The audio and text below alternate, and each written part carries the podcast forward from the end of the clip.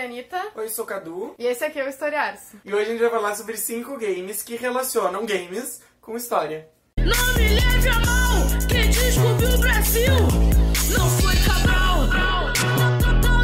É interessante a gente ter esses vários games que falam sobre história ou que se passam em momentos históricos, porque eles tanto auxiliam na aprendizagem das pessoas, pegando aquela noção de escola de história pública que nós já falamos aqui no canal, estará linkado aqui, emba- aqui em cima nos cards, quanto também para as pessoas se aproximarem um pouco com a história, senão ela só tem história na escola, por exemplo, no quinto, quarto ano, então a gente começa a se aproximar um pouquinho mais, começa a criar uma curiosidade, uma vontade de estudar. É, muita gente, eu tenho vários amigos que aprenderam história ah, por causa dos games, né? E, e tiveram primeiro contato por causa deles.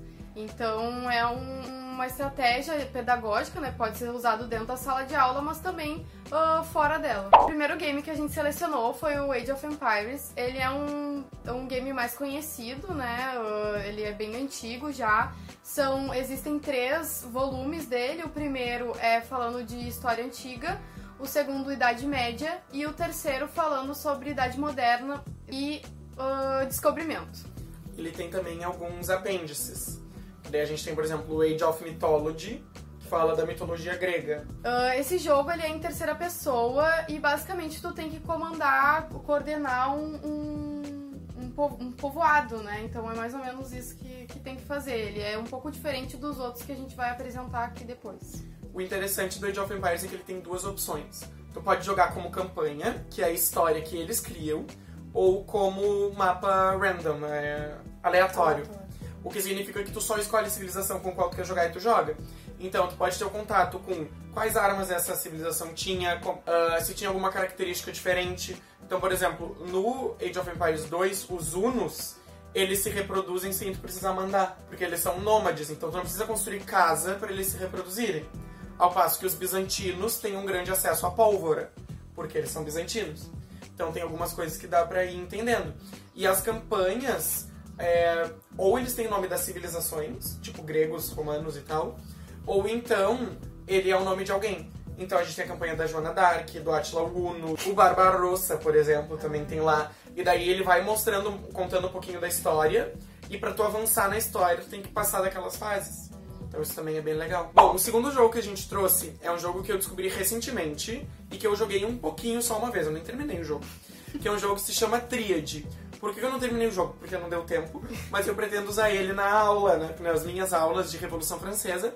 Porque ele é um jogo de role-playing que se passa na Revolução Francesa. Então tu pode escolher se tu vai ser uma pessoa é, rica ou pobre. Então tu pode ser tanto da aristocracia quanto das classes baixas na Revolução Francesa, que é uma coisa legal. Assim como tu também pode ser homem ou mulher. Então a gente tem um atravessamento de gênero legal nesse jogo. E o jogo, ele evidentemente vai culminar com a Revolução Francesa. A Bastilha será tomada, não se preocupem.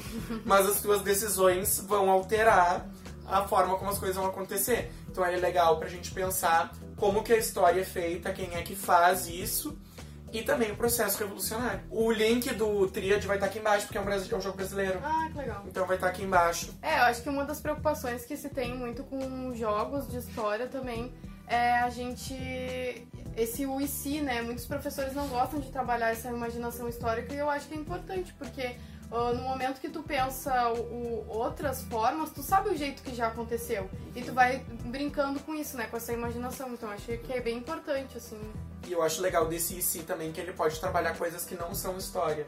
Então, por exemplo, se tu está dando aula de Revolução Francesa, trabalhando com isso, e o aluno te perguntar ah, por que que a Revolução não foi feita de tal jeito, pode tanto acionar conceitos históricos quanto os conceitos da ciência política, da sociologia, da filosofia para explicar. Então a gente tem que aprender a sair da nossa caixinha, né? O terceiro jogo que a gente selecionou é o Assassin's Creed.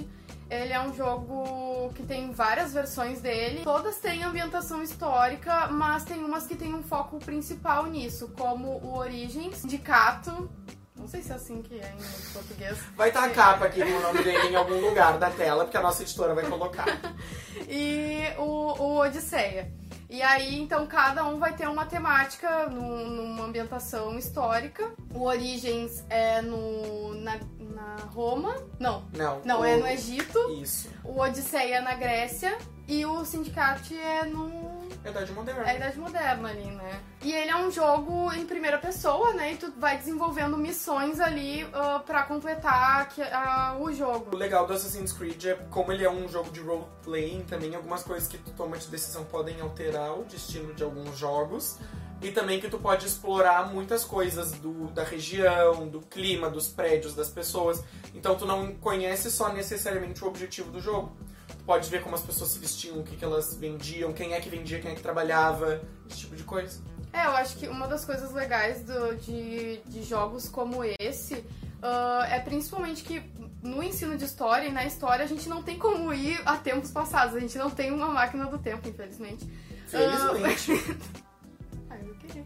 Mas pra mostrar pros alunos como, como que era. E esses jogos, quando construídos bem, de uma forma bem feita, eles têm essa capacidade de transportar o aluno pra outro tempo e mostrar, então, isso que o Cadu falou, né? A vestimenta, os costumes, ah, como que uma coisa não existia naquela época, porque às vezes os alunos têm isso, ai, como assim não existe internet em todo o tempo da vida, né? Mostrar essas, essas conexões históricas. É diferente de outras, outras áreas do conhecimento, como ciências, eh, geografia, que tu pode fazer experimentações e tal. Ou até pra fazer o trabalho de aproximação, porque, por exemplo, quando eu dei aula de Idade Antiga no sexto ano, eles ficam muito chocados com a mitologia, porque tem incesto, tem uma série de coisas, ou com histórias de pessoas que mataram, não sei, por inveja, alguma coisa do tipo, quando a gente conta aquela história divertida em sala de aula, sabe? E também esse é um exercício de aproximação do tempo histórico, é pensar que existiram tempos históricos diferentes e que, portanto, o nosso não é natural. Sim. O quarto jogo que a gente trouxe é um famoso também, que é o Call of Duty. Ele vai se passar, o primeiro deles vai se passar na Segunda Guerra Mundial. Depois ele vai aumentando. Eu não tenho conhecimento se ele saiu da Segunda Guerra Mundial em algum momento. Tá? Porque a gente tem. É, né? esse negócio da história, a galera ama a Segunda Guerra e fica na Segunda Guerra. Mas ele é um jogo de guerra e as pessoas têm que se matar e con- conquistar missões na Segunda Guerra Mundial. Quando a gente fala de história e guerra, as pessoas pensam direto né, na Segunda Guerra. Então ele é bem clássico pra isso. Só que ele vai fazer aquela super propaganda dos Estados Unidos, né? Então, isso é uma coisa a se, se pensar também. Outro jogo que a gente selecionou também nessa mesma temática é o Medal of Honor. É, também se passa na Segunda Guerra, ele também é em, é em primeira pessoa, né? E também nesse mesmo estilo, né? De. Acho que não tem muita diferença entre os dois, assim. É, só que o Medal of Honor é um pouco mais clássico, eu acho. né? A galera mais raiz, de repente, gosta mais do Medal of Honor do que o Call of Duty. Não sei, nunca fui muito jogos de guerra. Tirando o Age of Empires. E esses tu também não pode escolher se tu quer jogar com uma mulher. Sempre é um. Que eu saiba, não. É porque é, é como é primeira pessoa também não, não aparece, né? É, mas tipo assim, o Triad é a primeira pessoa. Mas E tu pode escolher.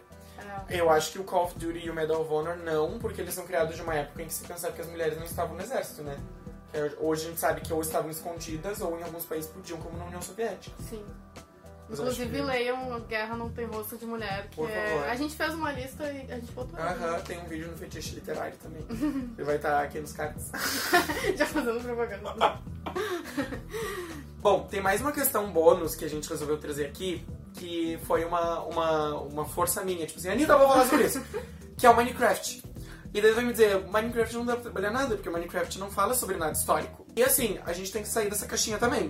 Não é só porque não fala de história que não pode ser usado para aprender história. O grande exemplo disso é que nas minhas aulas de pré-história eu usei Minecraft. Eu não joguei com os meus alunos. Mas é muito mais fácil tu ensinar a diferença entre paleolítico e neolítico quando tu fala, quando tu nasce no Minecraft, qual é o primeiro instrumento que tu faz? Qual é o material para depois ir avançando e construindo casa e fazer agricultura e não sei o quê?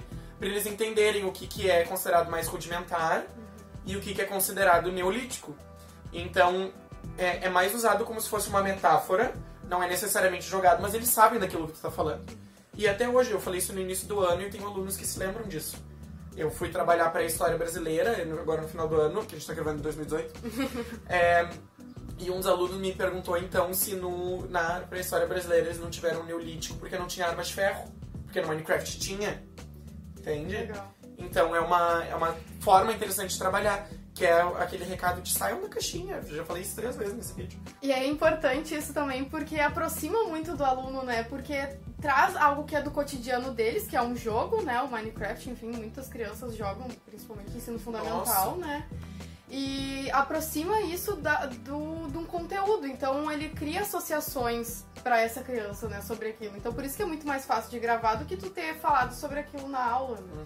Um livro bem legal sobre esse tema é da Marcela Albani, Ensino de História e Games, que ela vai então tratar de, de experiência dela em sala de aula, falando sobre, sobre o como ahn, o ensino de história pode ser gamificado, né? Esse conceito ah, que, é, que ela utiliza. Então, não necessariamente tu tem que jogar um jogo com os alunos, ela vai mostrar isso no, no livro dela, né? Pode ah, ter a ideia de gamificação, mas não necessariamente fazer o jogo, fa- jogar dentro da sala de aula. Então é bem interessante, assim, o livro, eu recomendo. Vai estar linkado aqui embaixo também as nossas redes sociais. Não deixa de seguir a página, o Instagram do canal e tudo mais, tudo mais. Também tem um outro canal no YouTube que também estará linkado aqui embaixo, porque eu já fiz jabá uma vez, que custa fazer outra. Não deixem de curtir, ah, compartilhar. Se inscrever no canal. Se inscrever no canal. E é isso. Tchau. Tchau.